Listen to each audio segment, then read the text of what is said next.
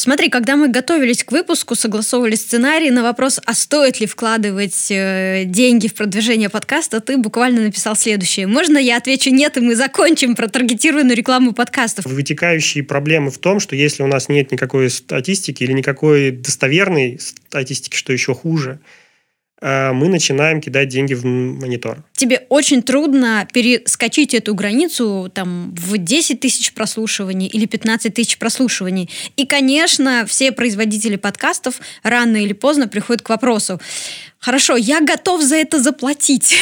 Говорят, в интернете есть трафик. А как вот эта вот новая аудитория слушает? А дослушивает она? Или она открыла, услышала 10 секунд, закрыла и никогда не открыла. Я слышу сдержанный оптимизм в твоих словах, Дима, и мне он очень импонирует. Друзья, добрый день в эфире Next Media Podcast. И это специальный редакторский выпуск, который сегодня веду я, Ильнара Петрова, основатель агентства экспертного маркетинга Next Media и создатель образовательных онлайн-курсов Next Media Education. Напоминаю, что в редакторских выпусках мы встречаемся с представителями подкаст-индустрии, чтобы разобрать их опыт в продвижении и монетизации, а также познакомить вас, слушатели, с интересными кейсами и проектами. И герой нашего подкаста сегодня Дмитрий Соболев, экс-руководитель интернет-магазинов tramontana.ru и cheesecake.ru, а сейчас интернет-маркетолог и продукт-менеджер в издании «Бумага». Сегодня мы говорим про трафик для подкастов, что с ним не так и где его брать. Дима, привет! Добрый день, Ильнара, добрый день, уважаемые слушатели. Вопрос, конечно, на самом деле очень интересный, потому что подкаст-индустрия все еще представляется достаточно новым, скажем так, трендом. А, она сейчас растет, э, увеличивается, все, есть все основания предполагать, что она будет увеличиваться еще. И сейчас встает такой вопрос, как э, продвижение э, как отдельных выпусков, так и каналов в целом – для решения разного рода задач, в том числе в выполнении KPI, а если используются так называемые партнерские выпуски, а, где есть необходимость а, обеспечить партнеру определенное число прослушиваний. И в данном случае нам необходимо привлекать уже какой-то платный трафик и какие-то иные инструменты, потому что органикой иногда не собирается то, что нам необходимо. Именно так. Э, более того, если мы будем сравнивать количество прослушиваний на подкаст и количество просмотров, например, на ролик на Ютубе, то это несопоставимые цифры. Например, популярный подкаст э, э, в России сегодня это подкаст, который слушают 10-15 тысяч раз на выпуск. И мы считаем, что это очень классно. Мы говорим, это супер показатель. Если мы пойдем на YouTube, мы поймем, что супер показатель, ну, 100 тысяч хотя бы покажи э, запусков да, на, на твоем YouTube-ролике. И да, действительно, э, мы много говорим о монетизации подкастов, о развитии подкастов в России. И э, даже в случае, когда ты создаешь абсолютно классный подкаст в какой-то популярной нише, тебе очень трудно перескочить эту границу там в 10 тысяч прослушиваний или 15 тысяч прослушиваний. И, конечно, все производители подкастов рано или поздно приходят к вопросу, Хорошо, я готов за это заплатить. Говорят, в интернете есть трафик. Так вот, расскажи, как давно ты занимаешься трафиком вообще и как давно ты начал экспериментировать с трафиком для подкастов? Трафиком вообще э, я занимаюсь с 2013 года, с декабря, потому что не так давно как раз я нашел свое первое объявление, э, которое я сделал в ВКонтакте. Э, ты, наверное, знаешь, потому что это было, скорее всего, в то время, когда я учился в школе SMM-специалист. И э, конкретно трафиком для подкастов я занимаюсь, наверное, в районе года, потому что первые тесты мы делали в районе апреля 2020 года. Это были тесты, связанные с продвижением подкастов медиахолдинга «Бумага». А, в частности, его отделение подкастинга, которое мы делали вместе с Викой Фятышевой, которая, если не ошибаюсь, уже была у тебя гостем. Да-да-да, мы записывали специальный выпуск с Викой, и если вы его еще не слушали, то прослушайте, пожалуйста, его можно найти в архивных выпусках, и мы в том числе говорили о том, э, зачем вообще бумаги направления подкастов, и как оно развивается, и почему там есть перспективы, и немножко затронули тему трафика, но не глубоко, поэтому сегодня с тобой отдельно говорим об этом. Э, проблематика очевидна. Итак, год назад ты пришел в бумагу, как я понимаю, у них был запрос, надо было помочь с трафиком для подкастов. В том числе. Э, у бумаги есть ряд направлений, и я, соответственно, помогаю в данном случае всем направлениям, и в том числе и направлению подкастинга. А с Викой мы договорились э, протестировать несколько вариантов продвижения, но основной проблемой, с которой мы столкнулись, была проблема статистики, э, потому что очень редко площадки, на которых располагаются откасты, отдают какую-то вменяемую статистику с, скажем так, с идентификацией того трафика, который на них поступает. Такая проблема есть и э, в разного рода в Google подкастах, такая проблема есть у Яндекса, такая проблема есть у Apple, то есть практически у всех. У Кастбокса, ну, то есть, в принципе, всех. Вот. И э, то, то, что мы сделали, мы решили первые тесты определить на площадку Apple подкастов. Во многом просто потому, что мы в состоянии в трафике отрезать и, соответственно, сузить аудиторию для тех, у кого э, iOS. И, соответственно, если у человека есть iOS, э, iOS, у него по дефолту уже есть Apple подкаст. И чтобы не использовать разного рода промежуточные платформы типа Pendling или аналогов, мы вели, соответственно, трафик сразу на подкаст. Э, трафик мы вели и из Фейсбука, и из Инстаграма, ну, соответственно, в рамках одной этой общей площадки. Тут вот, очень тяжело, на самом деле, ответить по результатам. Опять же, из-за того, что у нас нет какой-то адекватной статистики. Потому что мы с Викой смотрели.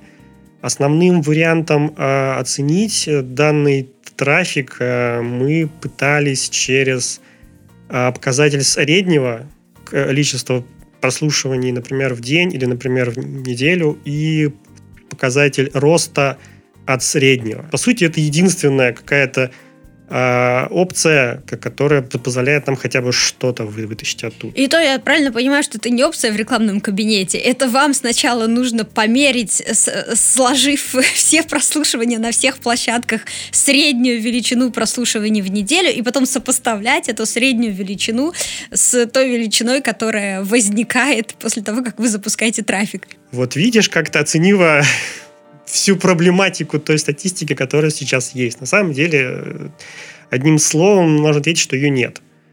А, и вся, вся вытекающие проблемы в том, что если у нас нет никакой статистики или никакой достоверной статистики, что еще хуже, а, мы начинаем кидать деньги в монитор. А, мы не понимаем э, возврат на маркетинговые инвестиции, мы не понимаем стоимость прослушивания, мы не понимаем стоимости подписчика, на самом деле мы не, мы не понимаем практически ничего. И вследствие этого вот это вот э, рекламные кампании, как, как известно, если вы хотите оценить рекламную кампанию, которая не удалась, вам необходимо ее назвать имиджевой. И как? Эти компании, скорее, все-таки были имиджевыми. А как вы это поняли?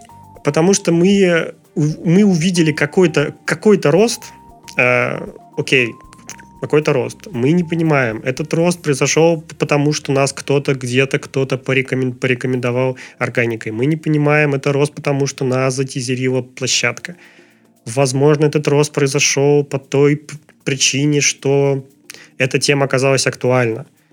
А если говорить, например, о подкасте «Волосы отрастут», например, не знаю, подошел как, как какое-то собрание людей, посвященное раку, и, например, вот оно оказалось сейчас актуально. И таких вопросов, если, может быть прям много.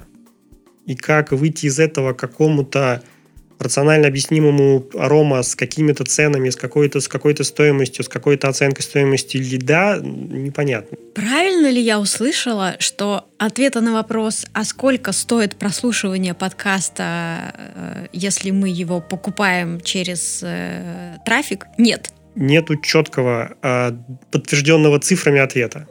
И э, в этом я вижу основную проблему продвижения подкастов через платный трафик в целом. А гипотеза есть? Гипотеза, конечно, есть. И какая? Я думаю, что можно примерно говорить э, порядка 100 рублей, наверное, за прослушивание. То есть сейчас я, я, я называю эту цифру, и это очень э, существенная цифра. Звучит как я, колоссально дорого. Звучит как колоссально дорого, но я могу повторить еще раз, эта цифра основаны на каком-то очень приближенном, непонятно к чему статистике.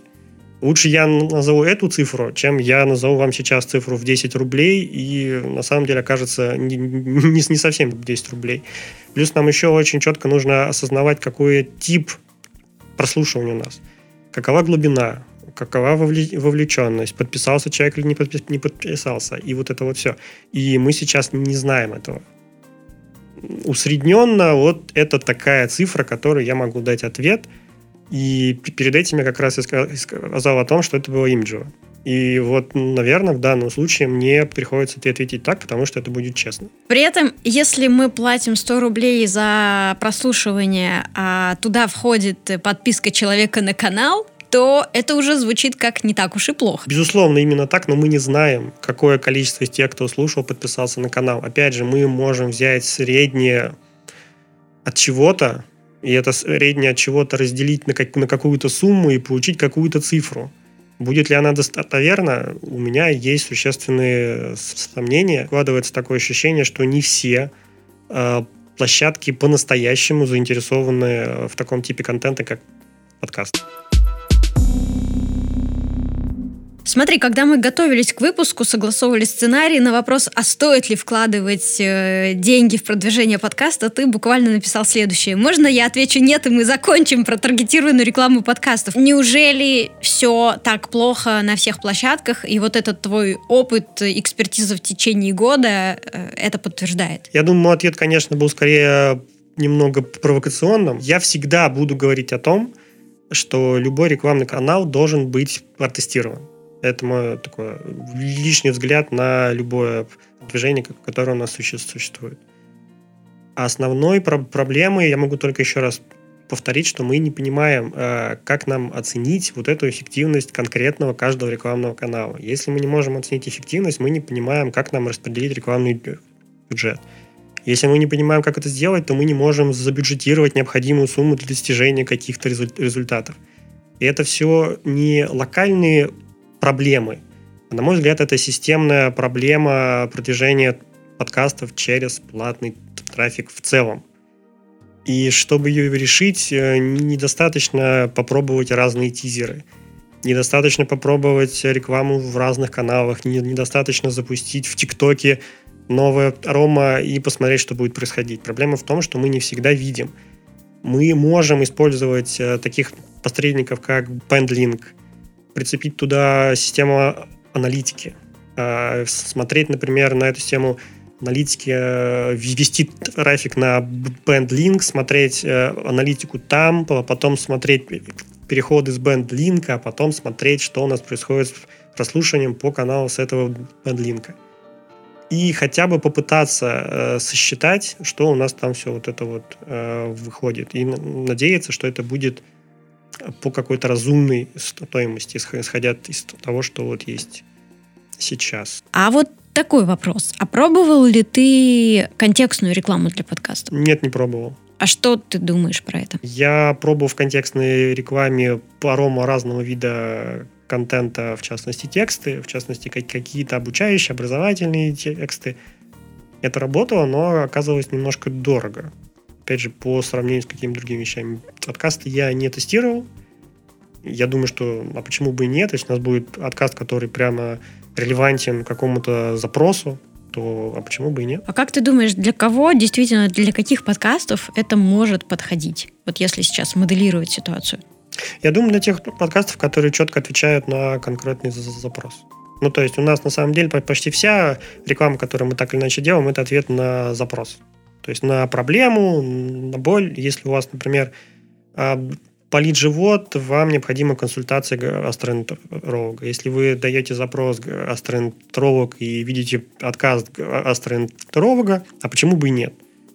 Это какой-то четкий сформированный ответ на ту проблему, которая у вас есть. Там же, правда, куда их можно интересно вести. Если реклама на Яндексе, можно их вести на Яндекс Музыку. Их можно вести на Яндекс Музыку, их можно вести на BandLink, их можно вести также ограничив по операционным системам, по мобильным устройствам на Apple откасты и так далее. Ну, то есть, в принципе, куда вести найдется. Главная про- проблема, с которой мы опять столкнемся, мы не понимаем, а что они после этого сделают. Мы-то их приведем. Это пол беды, э, потому что маркетинг это не про настроить рекламу, не про создать рекламное объявление – а про получить результаты в рамках какого-то бюджета, в рамках какой-то стоимости, которая нам необходима. То есть закончить этот цикл до конца. А в данном случае мы, опять же, мы увидим какие-то переходы, они будут стоить, ну, например, там, на скидку 20 рублей, например, а люди зайдут, что-то будут слушать. Мы открываем статистику тех же самых там Яндекс Музыки, видим, что кто-то что-то слушал. А он это кто-то что-то слушал а из-за того, что мы их вот довели туда. А как долго он это слушал? А что он сделал после этого? Подписался? Не подписался? Каким-то образом коммуницировал с этим контентом? Непонятно совершенно. И вот в этом лежит основная боль э, тех людей, которые создают этот тип контента. Так, да, я чувствую эту боль в твоих словах. Если исходить из тех экспериментов, которые ты успел уже провести за этот год, то расскажи, пожалуйста, какой из подходов кажется, или какие из подходов кажутся тебе самыми перспективными? Я бы сказал, наверное, что данный тип контента я бы продвигал через построение комьюнити вокруг подкаста.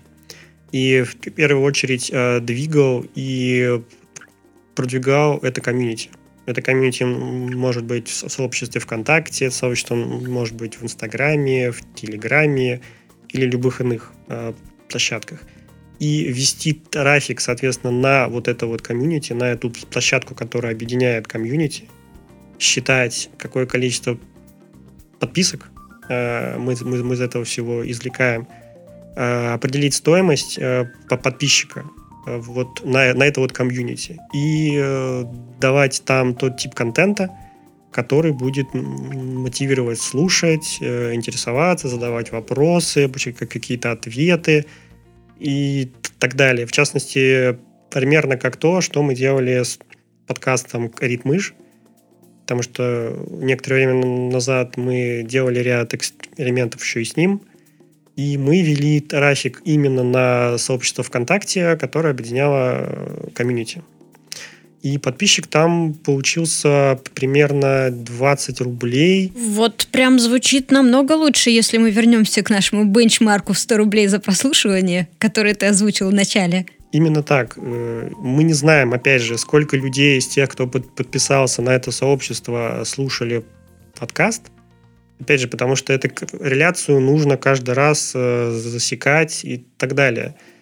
А если мы будем сравнивать это, например, с таким типом контента, как видео, э, мы сразу видим принципиальную разницу, потому что в видео мы хотя бы видим глубину, то здесь мы не понимаем, например, а как вот эта вот новая аудитория слушает? А дослушивает она? Или она открыла, услышала 10 секунд, закрыла и никогда не открыла. Да-да-да. И тогда получается, что в некоторых ситуациях мы можем платить э, за прослушивание 100 рублей. Э, и в ситуации, если это 100 рублей, когда мы платим за прослушивание плюс подписку, это ок. А если это 100 рублей за запуск, это не ок. На мой взгляд, 100 рублей это точно не ок. И я поэтому как раз и, и говорю, что я считаю, что это все все-таки эксперименты. Я бы не сказал, что это были очень удачные эксперименты. На мой взгляд, например, то, что мы делали с крит-мышью, оно получилось логичнее и, и дешевле. Вот, вот. И это второй подход, э, когда мы исходим из того, что подкаст это в первую очередь сообщество людей, которые слушают подкаст. И основной источник прослушиваний это лояльная аудитория, которая следит за новостями подкаста и слушает каждый новый выпуск, который выходит. И тогда получается, что если мы один раз инвестируем в подписку, этого человека на сообщество, мы можем с какой-то регулярностью рассчитывать на то, что он будет делать прослушивание. Да, на мой взгляд, именно так. Э, плюс к этому всему можно только добавить, что наш контент э, не всегда ограничивается подкастингом. У нас же есть еще такие традиционные механики, такие как текст. Может, он, она скучная, но она все еще работает. И подогрев аудитории через контент, через текст, через вовлечение, оно всегда работает. Хорошо. А если мы перейдем к кейсам, которые были реализованы, в частности, ты упоминал, что настраивал рекламу для подкастов бумаги. Какие вы пробовали креативы и какие вообще креативы работают, если мы говорим о промо-подкастов? Я думаю, здесь работают примерно все те же креативы, которые подходили бы к видеоролику, ну, в, целом на мой взгляд, все-таки это более близкий тип, тип контента, чем текстовый. А, мы тестировали а, как отдельные изображения, так и нарезку из подкастов, так и а, короткие видео, видеоролики до 15 секунд, которые мы откручивали в сторисах.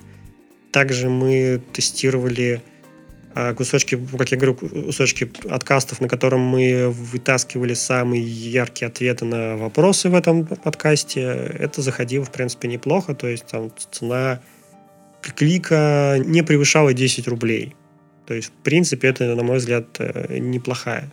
Неплохая стоимость для того, для такого типа контента, как достаточно, ну, достаточно, достаточно э, сложные темы. Обычно мы поднимаем в подкасте. И нам нужна все-таки, опять же, достаточно вовлеченная, думающая аудитория. Это не какой-то ранг, это не какой-то развлекательный контент, это скорее все-таки обучающий контент. А какие выпуски вы продвигали? Какая там была тематика? А, очень много мы продвигали выпуски, связанные с беременностью, э, с этим вопросом. И еще тестировали ряд других, тоже связанных с медициной, и с э, наукой. Беременность звучит как э, какая-то широкая категория интереса, и восприятие, ожидания рисуются, что, ну, что может быть проще, чем собрать э, там прослушивание по этой теме. А как оказалось на самом деле? Хороший вопрос. Мы собрали какое-то количество. Понятно.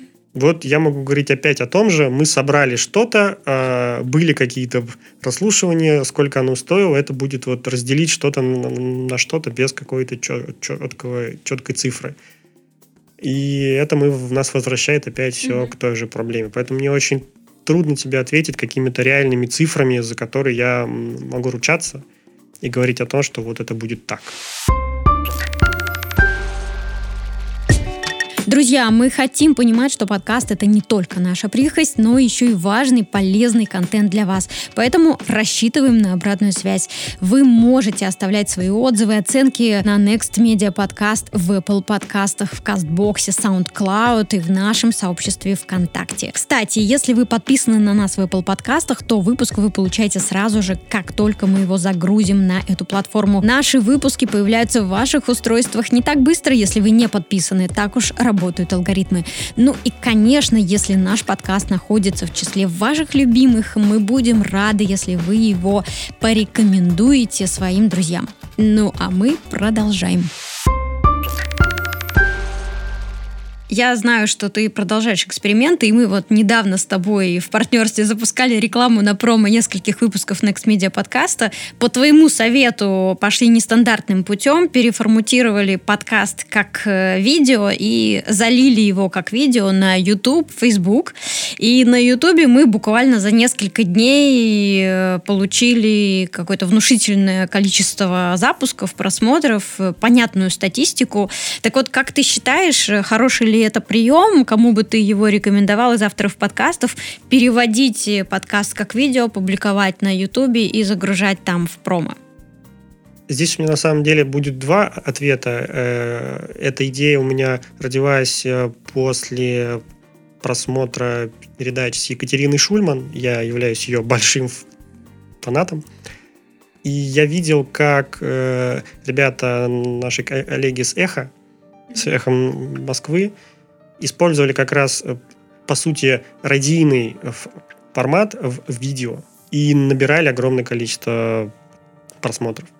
Из того, что я знаю, а, они говорили о том, что они еще неплохо зарабатывают на этом типе контента через э, рекламу, через какие-то дополнительные, скажем так, инструменты.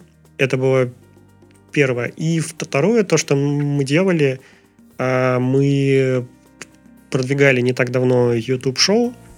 А, заходит ученый в пар в партнерстве с такой небезызвестной компанией, как Руснана – у нас были и бюджеты, у нас был и видеопродакшн достойного уровня, и тогда как раз мы освоили, э, как нужно э, грамотно двигать этот тип контента. После того, как мы разобрались, мы решили как раз идти туда, где э, площадка, к тем площадкам, которые готовы нас видеть и давить на все те инструменты, которые нам необходимы, такие как глубина, количество подписчиков – как они слушают, что они слушают, ограни- ограничение на стоимости прослушивания. Потому что я, например, знаю, что просмотр этого ролика точно не обойдется мне там дороже двух рублей. И когда я говорю цифру 2 рубля, всем очень, всех очень радует эта цифра. После 100 рублей. После 100 рублей. А на самом деле мы выяснили, что достаточно существенное количество людей слушают на Ютубе, потому что Ютуб сейчас стал той площадкой, которую знают все, которая интегрирована и на телевизорах, и на телефонах, на любом практически типе воспроизводящих устройств. И люди слушают на самом деле, так как и Шульман, так как и, и, шоу, потому что есть огромное количество образовательного типа контента на, на Ютубе, в том, в том числе такого типа. И поэтому я однозначно за переупаковку подкастов в видео стандарт и продвижение теми инструментами, которые существуют и которые реально работают в отличие вот от огромного количества разных площадок, подкастов, где где-то так, вот где-то где-то здесь, где-то где-то так. И мы никогда не, не понимаем, что у нас итоге. А расскажи, пожалуйста, для тех, кто ни разу не был внутри рекламного кабинета Ютуба, собственно, что он из себя представляет, э, какие там есть возможности, как туда зайти? Э, зайти туда очень легко, потому что рекламный кабинет э, Ютуба это на самом деле рекламный кабинет Гугла, это рекламный кабинет AdWords, где используются все те же инструменты, все те же механики, которые у нас есть для AdWords. То есть вы э, просто заходите в рекламный кабинет AdWords, после чего создаете видеокомпанию, указываете а, на какие при просмотре каких YouTube каналов будет отображаться ваша реклама, соответственно, вы в состоянии подоб- подобрать максимально релевантные YouTube каналы к тому типу контента, который вы хотите. Если дать как такую оговорку, чтобы если механика, например, рекомендации на Яндекс Музыке Э, отображаете рекламу вашего подкаста по релевантным другим подкастам работала, это уже бы решило процентов 60 всех тех проблем, которые у нас сейчас есть. На Ютубе такая проблема уже, уже решена. То есть, соответственно, мы определяем, что мы хотим, чтобы нас видели рядом с теми каналами, например, на тему науки, на тему маркетинга, на тему искусства, культуры, кино и так далее. Определяем их – создаем какой-то топ-лист и видим, как отличается, например, вовлеченность вот аудитории этого канала от, аудитории, от вовлеченности аудитории вот этого канала. Какова глубина, какого количества подписок. Ну, то есть мы, по сути, знаем все. И вот из-за того, что у нас есть эта статистика, мы в состоянии что-то сосчитать и что-то обещать, например, тем партнерам, с помощью которого мы делаем данный тип контента.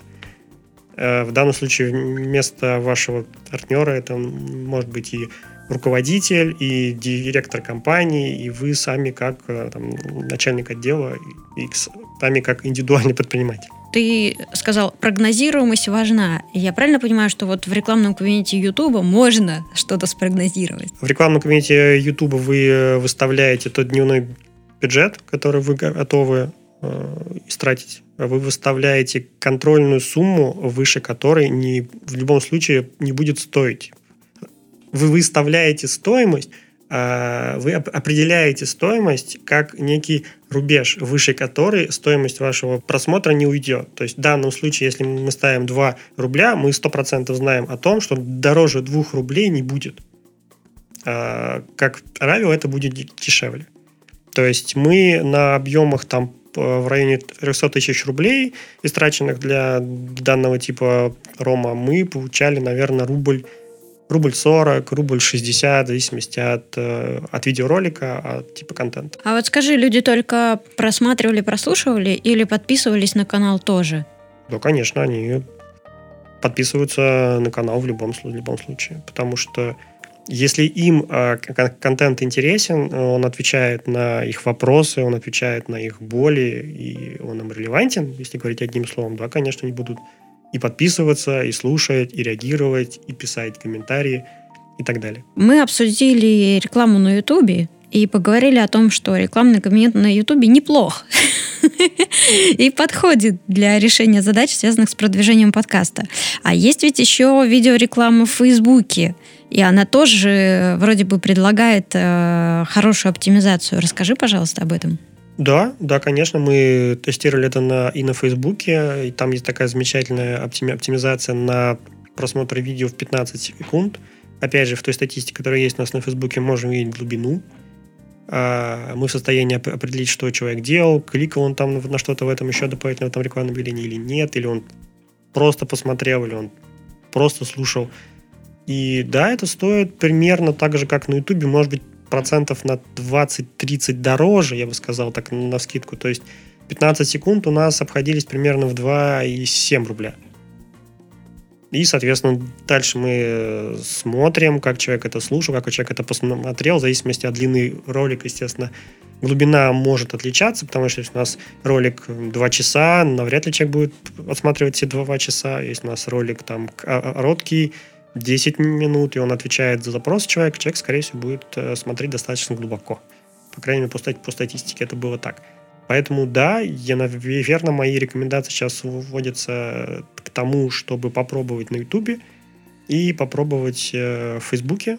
Э, скорее, все-таки YouTube для меня более логичная площадка, потому что все-таки она считается сейчас де-факто основной для потребления любого видеоконтента, чем Facebook. Facebook все-таки у нас немножко ограничен, э, его чаще смотрят все-таки с телефона, э, чем с телевизора там или любых других устройств. И мне кажется, что вот эта миграция на подкастов на YouTube это то, что мы сейчас наблюдаем на российском рынке подкастов. Скорее да, э, чем нет. Я не могу говорить за все, да, за все существующие подкасты. Мы, скорее всего, будем идти в этом направ- направлении, и это связано прежде, прежде всего с тем, что видимо, о видеоконтенте площадки видят большие деньги, скорее всего. И так как они, как на мой взгляд, а, считают, что в аудио подкастах в связи с э, небольшими количествами прослушиваний просто в этой индустрии меньше денег, чем в видео.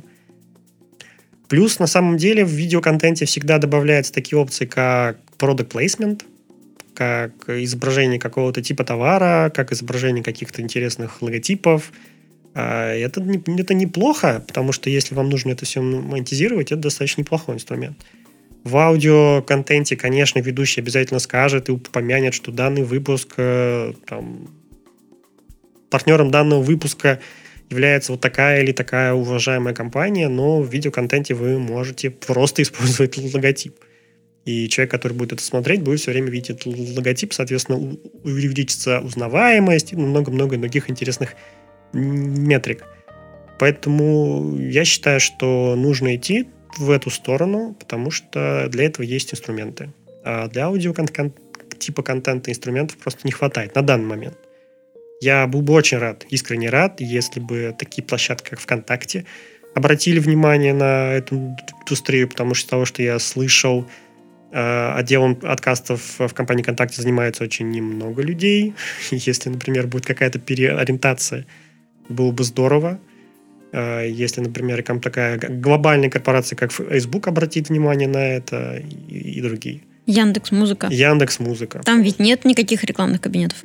Если бы они, например, говорю, просто сделали возможность э, какого-то рекламного блока, рекламного промо э, подкаста, например, что если вы слушаете такой подкаст, вам в рекомендациях выходит следующий на эту, на эту тему или хотя бы в этой, скажем так, в этой сфере, это уже бы упростило э, все те проблемы, которые у нас сейчас есть.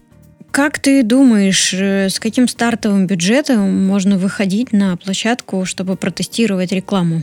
Я думаю, что здесь, наверное, как и, как и везде, в районе трех 5 тысяч рублей, в принципе, эта сумма уже даст вам достаточно статистики для каких-то оценок. Если бы ты видел выбор э, тестировать платный трафик э, или развивать комьюнити, или развивать подкаст э, за счет э, фичеринга или приглашая гостей, у которых уже есть своя аудитория, то в каких из источников трафика ты видишь больше перспектив? В данном случае, конечно, очень э, мне очень тяжело будет прямо ответить на этот вопрос, потому что я занимаюсь как раз привлечением платного трафика из таких каналов, как таргетированная реклама, но я бы рекомендовал все-таки идти через фичеринг и через построение комьюнити. На мой взгляд, это сейчас более эффективно. Ну, потому что я вообще всегда говорю, как, как, как есть, да, потому ну, я не думаю, что компании Facebook нужно еще немного ваших денег, да, бесцельно. На мой взгляд, я бы делал это через построение комьюнити и вел бы трафик все-таки на комьюнити. Это такая у меня оценка, да, а не в лоб на какую-то вот на холодную аудиторию, э, определять ее на Apple подкаст и ждать, что они будут слушать длинный часовой сложный выпуск на какую-то умную, умную тему. Звучит так, что здесь тоже речь идет о какой-то воронке продаж. А мы всегда говорим о воронке ну, на самом деле, любой, любая, любая реклама, любой тип продвижения, он всегда так или иначе сводится к этой воронке. И как ты ее видишь для подкаста? Для подкаста я ее вижу как э, сбор активной аудитории. Ну, например, из того, что мы, мы делали. Да? Мы, мы, мы берем ту, ту аудиторию, которая подкаста уже есть, определяем, какой э, тип контента им нравится, определяем, как, в каких сообществах они состоят, какие темы им интересны. Э, создаем вот это вот комьюнити, создаем какое-то сообщество или телеграм-канал или что-нибудь еще. А, даем релевантную рекламу, где мы, говорим о том, что вот вы, на, этом канале мы вот ответим вам на те, на, и мы будем вам рассказывать или обучать. То есть, ну, как, как мы знаем, любой тип контента можно поделить на две вещи. Либо образовательный, либо развлекательный. В данном случае подкасты являются иногда и тем, и тем и мы говорим той ауди, ауди, аудитории, с которой мы коммуницируем, что там будет интересно, вкусно, мы вам будем рассказывать, образовывать, вы, вы, будете умные, и вот это вот все. А после чего ведем их на подписку, э, эта аудитория подписывается, мы начинаем ее вовлекать через какой-то контент, через какие-то э, дополнительные вещи и ждем, чтобы она подписалась. Затем начинаем ей говорить о том, что вот, посмотрите, у нас есть отличный откаст, это вот как его слушать, потому что на самом деле еще мы сталкиваемся с такой проблемой, что не все, не для всех типично использовать даже такие вещи, как Apple подкаст. Кто-то просто не знает, что он существует, что, что он есть. И люди будут постепенно, постепенно образовываться, слушать. Рынок будет расти, увеличиваться, будут увеличиваться и прослушивания, будут добавляться какие-то какие деньги, какие-то партнеры – которые будут инвестировать и уже создавать какой-то более сложный контент. И тогда, я думаю, появится какой-то запрос, и, скорее всего, на этот запрос э, площадки выкатят ответ, потому что сейчас, видимо, это в их э, бэклоге находится примерно на, на сотых каких-нибудь позиций. Я слышу сдержанный оптимизм в твоих словах, Дима, и мне он очень импонирует. Спасибо большое за время, которое уделил нам, за опыт, которым поделился. Э, дорогие слушатели, если у вас также есть какой-то свой интересный, специфический опыт продвижения подкастов, и вы готовы им делиться, пишите об этом в комментариях, э, потому что сегодня мы с вами действительно находимся в состоянии формирования рынка. У нас формируется библиотека кейсов, библиотека знаний, и каждый из нас станет дороже э, и счастливее, и эффективнее, если будет делиться, как мы делимся с вами в наших специальных редакторских выпусках Next Media подкаста. Я бы хотел поблагодарить Ильнару за то, что она меня позвала, потому что я помню еще то время, когда я работал начальником IT-отдела в, в, в давнем 2014 году и слушал э, твой подкаст. И очень рад, что сейчас здесь и рассказываю что-то интересное для той аудитории, которая, которая тебя слушает и любит. Да, я-то как рада. Потому что мы с Димой сотрудничаем давно. Дима учился в школе своего специалиста. Дима помогал нам с продвижением подкаста. Дима сейчас уже состоявшийся эксперт на этом рынке. И даже прочитает еще гостевую лекцию в рамках нашего курса по созданию подкастов. И таким образом, ну, мне кажется, что Дима пионер продвижения подкастинга в России, один из немногих специалистов, который понимает специфику и честно э, может ответить на вопрос, работает это, это или не работает, сколько это стоит, если это работает, и какие здесь еще можно протестировать подходы, если мы действительно подходим к трафику как к э, каналу и к такой возможности для системного масштабирования круто. Я думаю, да. Нет, все обязательно будет отлично, все, все будет расти, все, все будет увеличиваться. Я в это искренне верю. Так, слушатели, продолжаем верить. Остаемся на связи. Спасибо. Друзья, напоминаем, что у Next Media Education есть курс по созданию подкастов для начинающих с нуля до прототипа первого выпуска. Обучение тематическое, то есть состоит из четырех модулей, и мы даем возможность приобрести как целый курс, так и только нужный вам модуль обучения. Благодаря такой услуге вы можете составить индивидуальный план обучения из уроков разных модулей. Модули, которые входят в курс по созданию подкаста, это подготовка и выбор идеи, техническая база, запись и публикация подкаста, продвижение, монетизация, работа в подкасте. Последний модуль подойдет тем, у кого уже есть подкаст или он помогает другим с этим. Именно в этом модуле наши эксперты раскрывают такие темы, как маркетинг подкаста, монетизация подкаста, работа в подкасте. Оставляйте заявку на сайте nextpodcast.ru и мы поможем вам запустить свой подкаст nextpodcast.ru.